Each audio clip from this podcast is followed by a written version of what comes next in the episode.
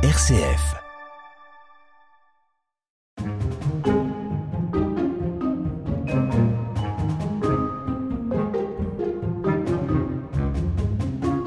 Peindre sur les murs, une pratique qui ne date pas d'hier, de l'art rupestre des hommes préhistoriques jusqu'au graffiti des banlieusards, en passant par les fresques des églises du Moyen Âge, l'homme a de tout temps souhaité communiquer, transmettre, apprendre et embellir ses édifices. Dans notre région des Pays de la Loire, quatre communes sur cinq possèdent au moins un bâtiment orné de peinture murale, ce qui représente environ 3600 monuments ornés, que ce soit des lieux de culte, des demeures privées ou bien des bâtiments publics. Souvent très abîmées par le temps et les éléments ou tout simplement euh, recouvertes car passées de mode, ces peintures murales sont un magnifique témoignage des évolutions du goût, des idées du cadre de vie des sociétés qui ont précédé la nôtre, bref, d'un morceau de l'histoire de l'art. Alors je vous propose de vous faire découvrir quelques-unes de ces églises de Maine-et-Loire et de leurs décors peints exceptionnels. Radio Guidage, la balade de l'été. Si les premières peintures murales dans notre région remontent à la préhistoire, et notamment dans les grottes de Sauge en Mayenne, elles se sont perpétuées, d'après ce que nous révèle l'archéologie, au sein des riches demeures de l'Antiquité. Mais malheureusement, il n'en reste plus grand trace. Les témoignages donc les plus intéressants datent donc de la période romane, comme ici à Chemillé en Anjou, dans l'église Notre-Dame. On l'appelle maintenant Notre-Dame l'ancienne, datant du début du XIe siècle, dotée d'un des clochers les plus beaux de l'art roman. C'est l'unique église romane de notre département qui n'a pas succombé ni aux guerres de religion ni aux guerres de Vendée. Entre cette église en ruine et François Bessonneau, médecin généraliste en retraite, le coup de foudre est né il y a 25 ans. Et il aura fallu tout ce temps pour restaurer cette église, permettant de mettre à jour dans le cœur de l'église ce qui était caché depuis tant d'années sous un badigeon blanc, un exceptionnel ensemble de peintures du XIIe et XIIIe siècle. Dans le cœur, par exemple, on peut dire qu'il y avait plus de 20 épaisseurs de peinture au-dessus de la peinture romane qui ont été rajoutées au 19e, 18e. Il y a eu des badigeons successifs qui étaient moches, il faut le reconnaître. On a eu des peintures au niveau du cœur et de la coupole qui étaient absolument catastrophiques, mais qui ont eu un grand mérite, c'est de protéger les peintures en dessous. Il a fallu que les peintres, justement, dégagent toutes les surfaces de peinture une à une et nous fassent découvrir ce magnifique cul de four de l'église. Alors Christian Bessonneau, on va s'avancer, monter ces deux marches, rentrer dans le, dans le cœur, on va arriver à la, à la croisée du transept, où actuellement euh, trône euh, l'hôtel euh, principal. Et là, on a découvert les peintures du 12e, qui sont absolument somptueuses, qui étaient entièrement camouflées. On ne voyait rien du tout. Et là, on voit un magnifique baptême du Christ. Et de chaque côté, on voit deux évangélistes. Deux évangélistes qui sont presque grandeur humaine, qui sont d'une beauté extraordinaire.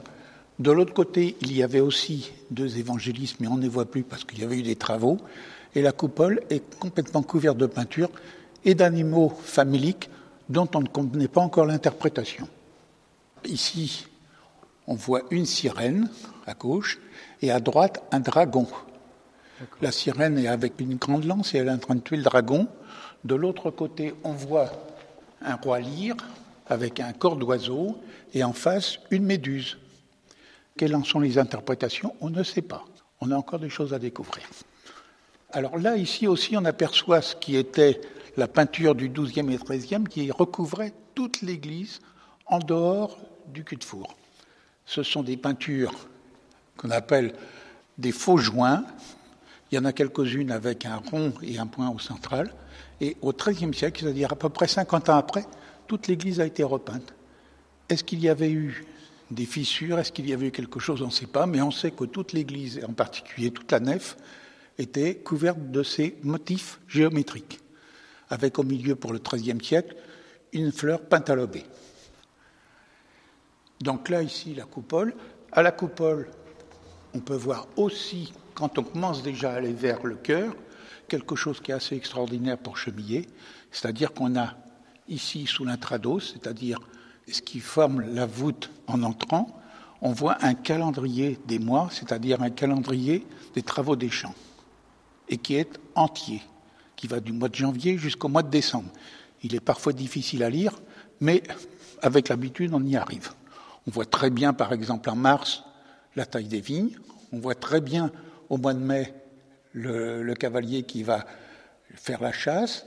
On voit aussi les, travaux d'échange, juin, juillet et août. on voit aussi les vendanges et on voit quand ils tuent le cochon au mois de décembre.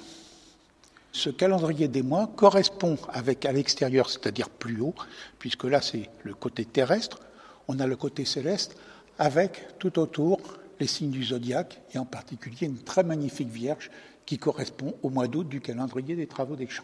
Et le cul de four était entièrement consacré à l'Apocalypse. Alors justement, on va y rentrer, Christian Bessonneau. On rentre dans euh, l'abside en cul de four. Cul de four, c'est-à-dire que euh, tout est arrondi.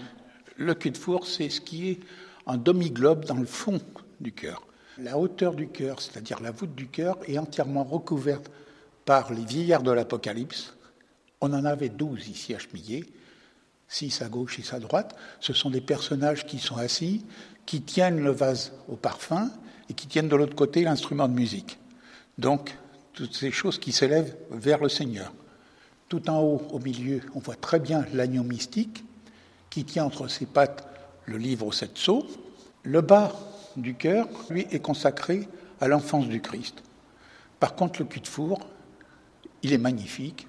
On, avait juste dégagé la tête du Christ dans les sondages, et là on a retrouvé des peintures murales, enfin ce sont des fresques, hein, différentes des peintures, ce sont des fresques du XIIe et XIIIe superposées. Le gros problème pour les peintres, ça a été de garder ce qu'on pouvait garder. C'est pour ça qu'on a été obligé de garder des peintures du XIIe et des peintures du XIIIe. Il y avait beaucoup de manques. Il est vrai que si on prenait que les peintures du XIIIe, on n'avait pas assez puisqu'il y avait les peintures du XIIe. Et si on enlevait les peintures du XIIIe, on aurait tout abîmé. Donc les peintres ont réussi à garder les deux époques, si bien qu'on voit le bas d'un Saint-Luc, le taureau, magnifique qui est du XIIe. On voit de l'autre côté, tout en haut, l'aigle de Saint-Jean. Par contre, ici, Saint-Marc est du XIIIe. Et puis Saint-Matthieu, l'homme Saint-Matthieu, est du XIIIe aussi. Et on sait qu'en dessous, il y a un Saint-Matthieu du XIIe. Mais ce Saint-Matthieu du XIIIe étant tellement joli, on l'a gardé. Et puis, bien sûr, le Christ en majesté, qui siège au milieu dans sa main d'or et qui a sa main droite bénissante et qui tient dans la, dans la main gauche l'orbe, c'est-à-dire l'univers. Une balade au fil des ondes. Radio Guidage. Direction maintenant Angers, chef-lieu du département de Maine-et-Loire. Depuis le quartier historique de la cathédrale Saint-Maurice, dont d'ailleurs euh, d'exceptionnelles peintures murales du XIIe siècle sont encore cachées derrière les boiseries XVIIe du chœur, nous descendons vers le fleuve pour passer outre-Maine. Nous sommes désormais dans la Doutre, c'est l'autre quartier historique de la ville.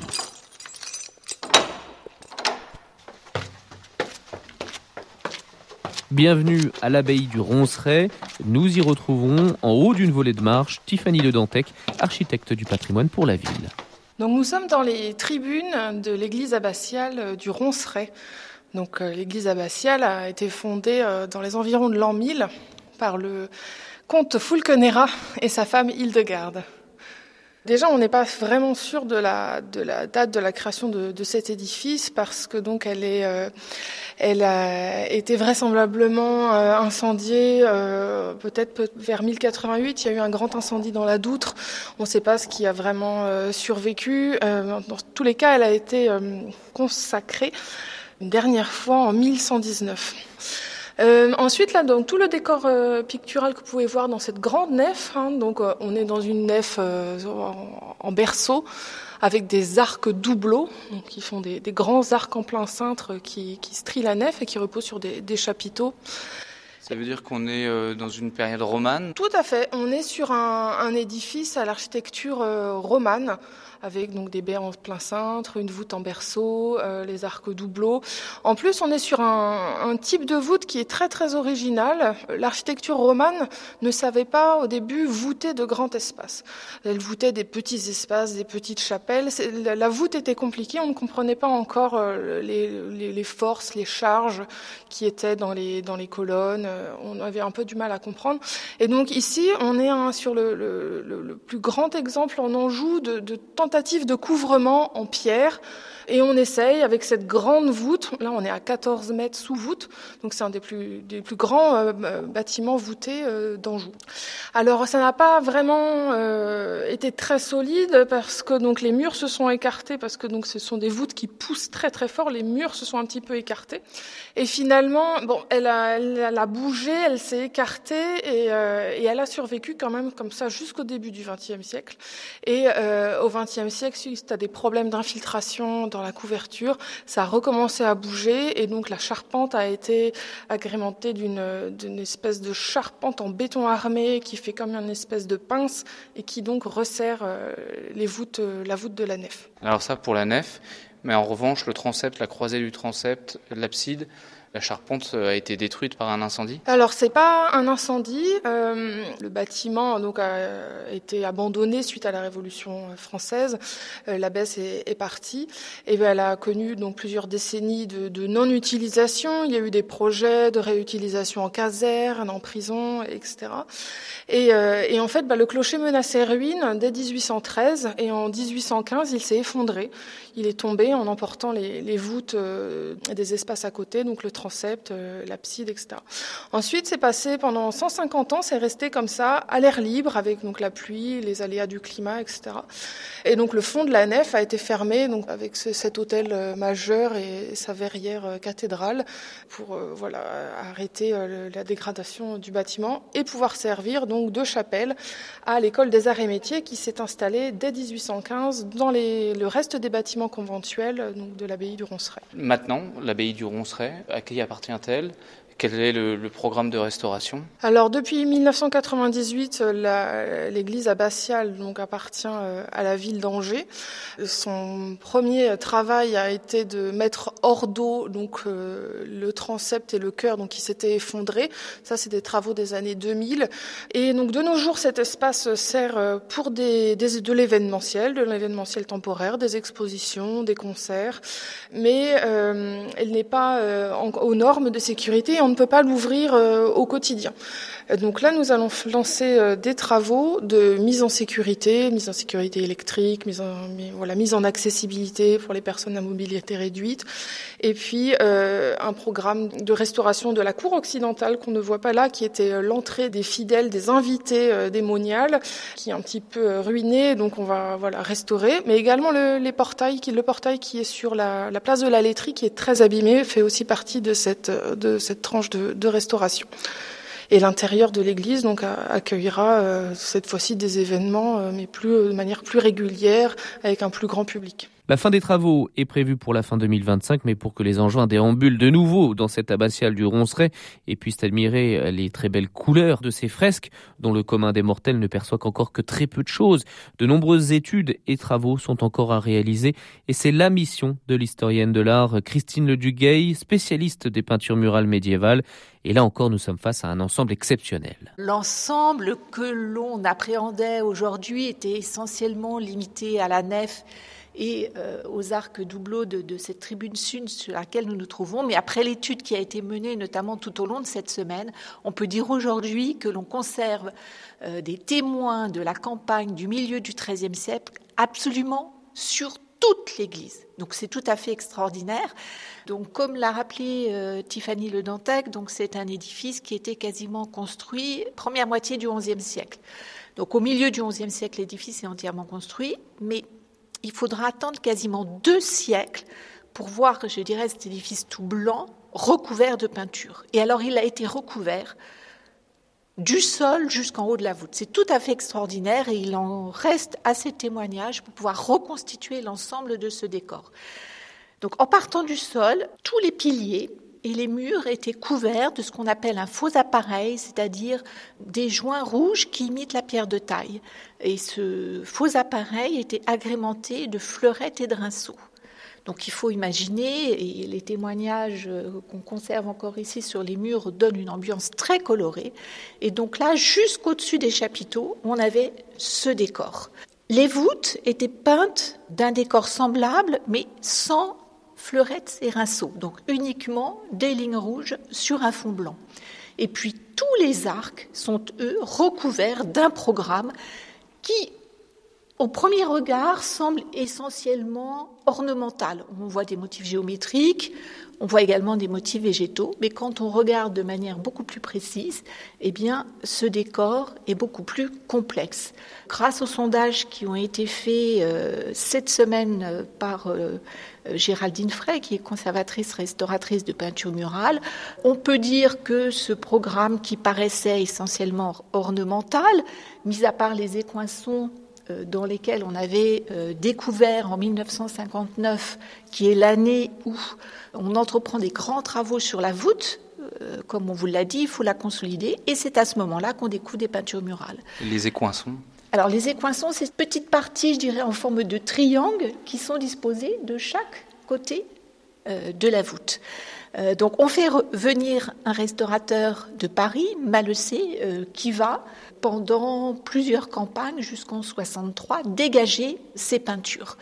Donc il ne dégage que les parties sans doute les plus accessibles et que celles qui ont un, euh, grand décor. Il ne teste pas les piliers sur lesquels on peut euh, dire désormais qu'ont été placées de grandes figures. Euh, vous en voyez là deux petits morceaux qui ont été dégagés récemment. Alors ces peintures, quand on les regarde, elles paraissent extrêmement usées, elles le sont, mais elles ont aussi malheureusement souffert de la restauration des années 60. Voilà, avec l'utilisation de produits qui malheureusement ont endommagé au fil du temps la couche picturale. Donc là, ce qu'il va falloir, c'est déjà procéder à l'enlèvement de ces produits de restauration qui sont extrêmement nocifs.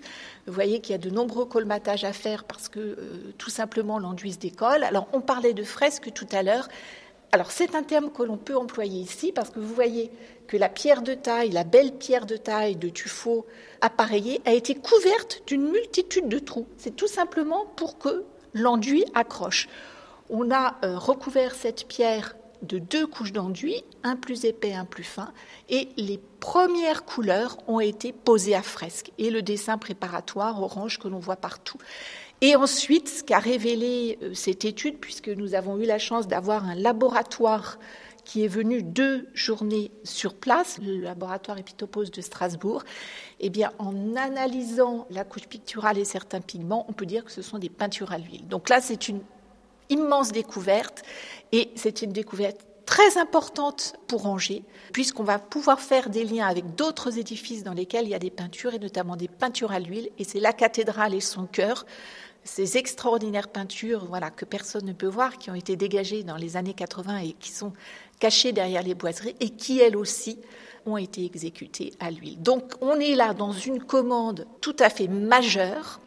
Alors on peut dire qu'elle est majeure tout simplement parce qu'à la voûte, en 90, lorsque Christian Davy, euh, qui est historien d'art, qui a été euh, pendant de nombreuses décennies chercheur à l'inventaire, donc est venu épauler donc pour le dossier peinture murale ses collègues de la ville d'Angers, et il a découvert dans le décor ornemental euh, la présence d'armoiries, et notamment les armoiries de Blanche de Castille et de trois de ses fils. Donc on est là dans une commande royale donc, ce qui lui donne bien évidemment une dimension supplémentaire, commande royale, beaucoup de moyens, une peinture à l'huile et un programme qui a couvert d'une multitude de couleurs et notamment des bleus azurites, mais alors vraiment magnifiques, vous les voyez ici, euh, des rouges vermillons, euh, pareil, extrêmement éclatants, qui a couvert l'ensemble de cette église abbatiale. Donc on est au milieu du XIIIe siècle, une période où en Anjou, on va voir éclore une euh, production picturale de très très grande qualité avec des euh, commanditaires qui eux aussi, bien évidemment, sont des commanditaires extrêmement importants puisqu'on est là euh, avec Blanche de Castille dans la maison royale. Radio Guidage Nous restons à Angers, toujours dans ce quartier de la Doutre, mais pour aller à quelques centaines de mètres à vol d'oiseau de cette abbaye du Ronceret que nous quittons, pour découvrir maintenant la chapelle Sainte-Marie de l'hôpital d'Angers. Vous ne pouvez euh, manquer ce majestueux dôme visible dès votre arrivée à Angers par l'autoroute. Alors là, changement de siècle. Nous ne sommes plus au XIIIe siècle, nous avons fait un bond dans le temps pour arriver au XIXe siècle. Et dans cette chapelle, toute la surface intérieure est entièrement peinte par un artiste majeur de cette époque, l'angevin Jules Eugène Leneveu. La chapelle sert désormais de hall d'accueil pour plusieurs services de l'hôpital, mais les visiteurs ne peuvent manquer de lever les yeux vers ces peintures qui, malgré leur classement en 1930, ont bien failli disparaître. Nous y retrouvons Étienne Vaquet, conservateur du patrimoine pour le département de Maine-et-Loire. Il est de ceux qui ont œuvré pour que l'œuvre de Jules Eugène Leneveu soit sauvée. Alors ces peintures sont particulièrement importantes parce que l'Anjou, d'une manière générale, a failli louper le coche. Les peintures murales, en effet, étaient moins nombreuses à partir du XVIe siècle.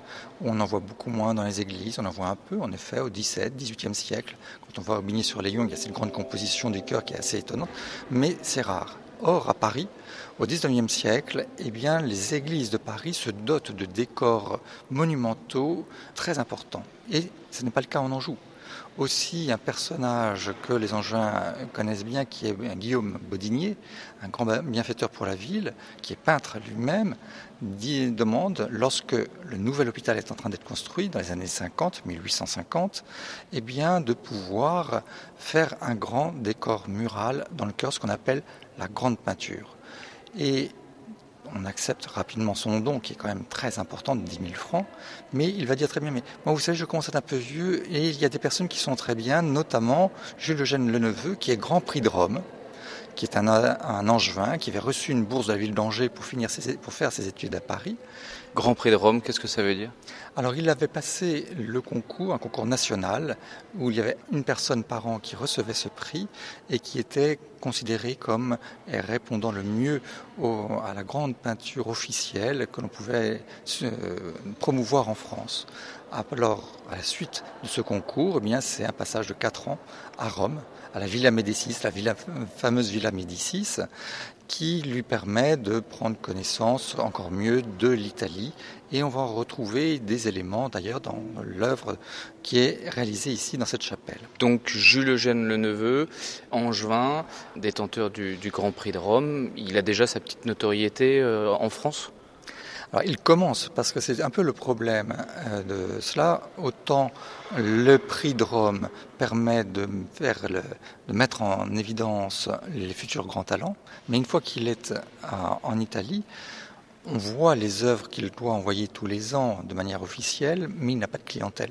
Donc quand il revient en France, c'est un peu le problème de se dire euh, où est-il? Et il court, entre guillemets, après les grandes commandes car il est fait pour ça. Il est fait pour la grande peinture et il faut qu'il y en ait et la ville d'Angers finalement par le l'intermédiaire de l'hôpital va lui donner le premier pas vers ces grands décors qu'il va après faire en plus grand nombre à Paris. Donc nous sommes euh, au cœur de cette chapelle euh, de l'hôpital d'Angers, du CHU d'Angers.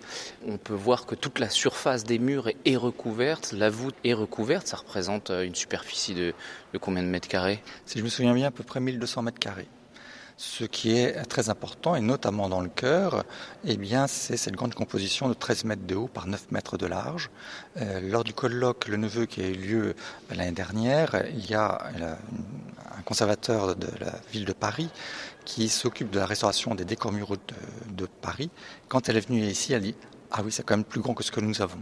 Donc on est vraiment dans quelque chose d'hors norme et qui va faire sa renommée pendant des décennies. Alors peut-être que vous pouvez nous décrire un petit peu ce qu'il nous montre sur ces murs. Le principe de la décoration de la chapelle de l'hôpital eh bien, va être donné à trois peintres en réalité, mais le plus important c'est Jules Eugène Le Neveu, les deux autres c'est Jules Dauban, qui va être conservateur du musée d'Angers et euh, directeur de l'école des beaux-arts, et Eugène Appert, qui lui va faire une carrière à Paris, mais qui va mourir relativement jeune de problèmes euh, pulmonaires. Le décor se répartit en deux grands cycles, l'un qui va d'un transept à l'autre et qui est la vie de la Vierge, en commençant depuis l'Annonciation jusqu'à sa mort, en introduisant bien évidemment le Christ dans un grand nombre de scènes. Et puis sur le cœur et le transept, eh bien c'est un autre euh, aspect, c'est la glorification de la Vierge d'une manière générale, avec dans la petite nef très étroite, eh bien des événements purement locaux, comme l'évocation de l'histoire de l'hôpital à travers la salle de l'hôpital Saint-Jean, et puis la fameuse euh, guerre de 1870 où Angers a servi de base arrière pour soigner les malades. Mais la plus grande composition, et la première, celle de 1857, c'est celle du chœur lui-même, et qui nous présente une scène locale encore, puisque c'est le moment où on va bénir la chapelle. On voit Monseigneur Angebeau avec sa grande chape à fil d'or, avec sa mitre que nous conservons toujours, en train de bénir la scène, et tout autour, eh bien, on reconnaît les personnes. Donc il y a le vicaire général qui là, la plupart des personnages qui sont à l'arrière, derrière la balustrade, quoi, tout au moins la, grille d'appui de communion, euh, sont aussi des personnes identifiables.